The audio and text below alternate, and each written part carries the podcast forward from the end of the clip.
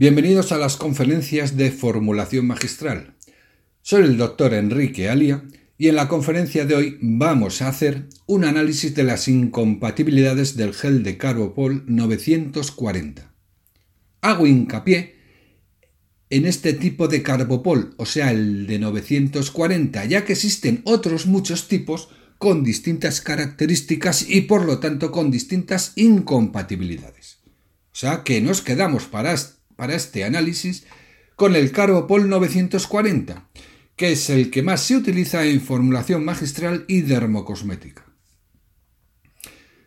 Recibo algunas consultas de colegas farmacéuticos con preguntas relativas a compatibilidades del gel de Carbopol. Un ejemplo de estas consultas pueden ser las siguientes. Al añadir tal tipo de sal, se rompe el gel de Carbopol.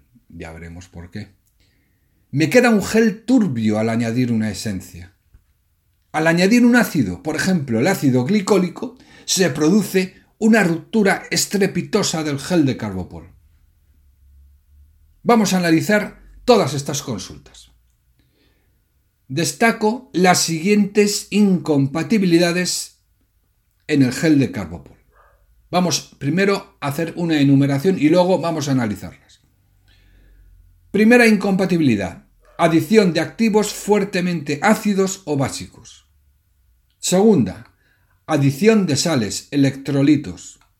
Tercera. Adición de alcohol. Cuarta. Adición de esencias sobre el gel de carbopol.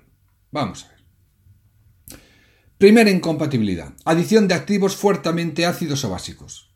El carbopol 940 tiene máxima estabilidad a pH 7 a pH 7 se forma un gel de Carbopol 940 perfectamente estable.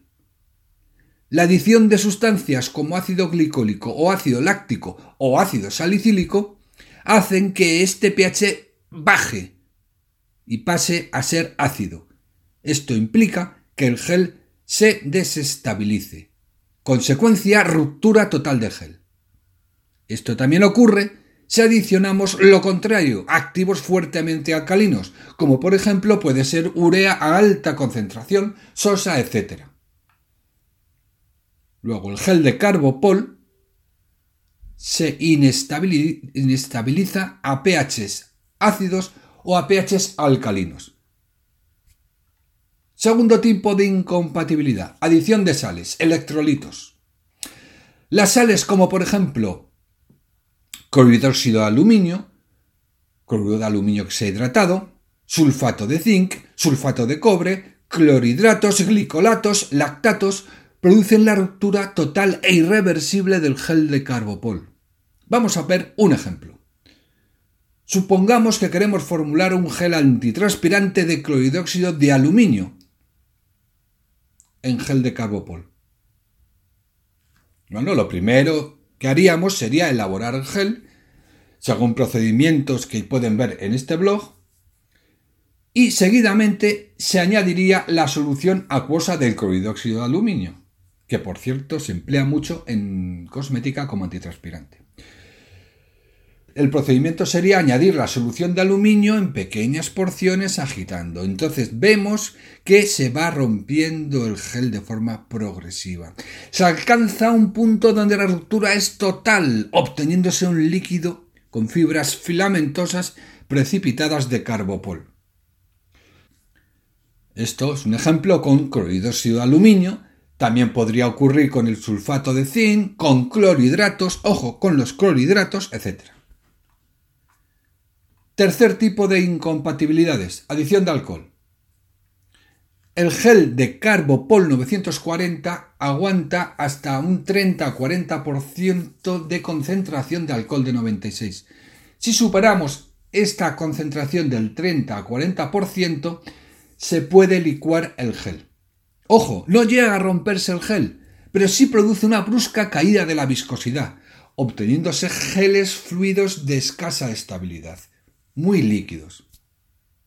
Esto es muy común verlo en geles sanitarios de estos antisépticos o también llamados sanitizantes, que requieren alta concentración de alcohol para que tengan esta acción antiséptica.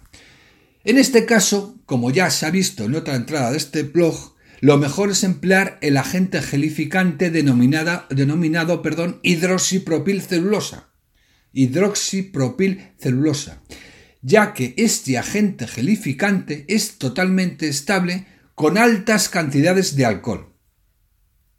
Entonces, mediante este agente gelificante, podríamos formular un gel sanitizante, utilizando, por ejemplo, alcohol de 70 y la cantidad correspondiente de agente gelificante. Este dato también creo que lo tienen en este blog.